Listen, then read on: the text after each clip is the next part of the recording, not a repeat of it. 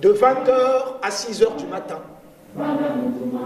C'était des histoires interminables, entrecoupées de chants, de devinettes, de proverbes, Bonjour Dieudonné Nyonguna. Bonjour. Portrait désir, c'est votre dernière pièce. Euh, une pièce où vous rendez hommage à votre grand-mère. Alors, qui était votre grand-mère? Bah, Ma grand-mère qui s'appelait Bakuka Louise, elle était conteuse et guérisseuse. Donc, d'après la tradition Congo, d'où elle était issue, donc elle avait été initiée à l'âge de 12 ans, suivant les préceptes donc euh, euh, de la cosmogonie Congo, quand on veut être une prêtresse Nsaku, ce qui donc euh, l'autorisait à raconter des histoires initiatiques et aussi euh, guérisseuses pour soigner avec les plantes. Et là, j'ai trouvé que c'était important à cet endroit-ci de ma vie de lui rendre hommage en l'invitant sur euh, mon plateau de théâtre. Alors justement, à travers l'histoire de votre grand-mère, votre grand-mère qui racontait des histoires, à votre tour d'en raconter à votre façon, puisque vous nous parlez du monde avec euh, ses différentes composantes, le colonialisme, l'esclavage. Finalement, votre grand-mère vous ouvre grand la porte de l'histoire aussi. Ouais, parce que la, la charge qu'elle avait, donc d'enseigner parce que pour elle c'était l'enseignement. Hein. Quand elle racontait les histoires, comme je l'ai dit, ce sont des contes initiatiques.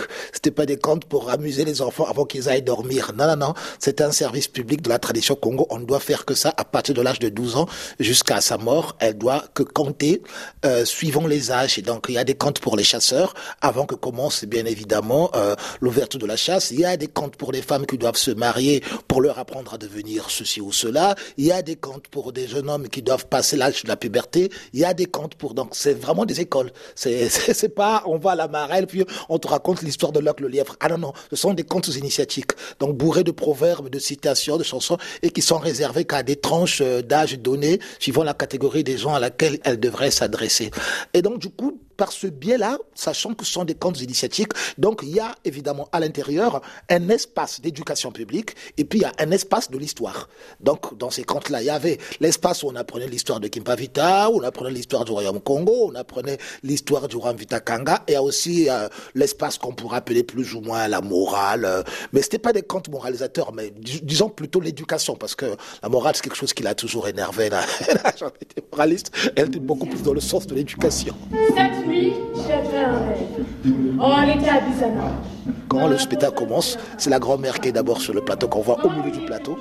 Voilà pourquoi les histoires sont entrecoupées de chants et de proverbes, parce que tous ces contes étaient entrecoupés de chants, de proverbes, de devinettes et de citations. Donc j'ai fait carrément une mise en abîme de son art à elle. Comme je l'ai dit dans le, dans le texte, c'est un art qui ne se transmet que de la grand-mère à sa première petite fille. Ça on ne l'enseigne pas à quelqu'un d'autre. Faut faut que la grand-mère le transmette à celle qui porte son sang et que ce soit sa première petite fille. Sauf que ma première, sa première petite fille avait refusé pour des raisons religieuses et donc du coup cet art a disparu complètement. Euh, et quelque part, vous le faites renaître sur scène, vous, le petit-fils. Oui, du coup, euh, moi qui ne suis pas une femme, donc qui n'a pas le droit de le faire comme le faisait la grand-mère, je ne peux que le faire théâtralement. Merci de donner Nyanguna. Merci beaucoup.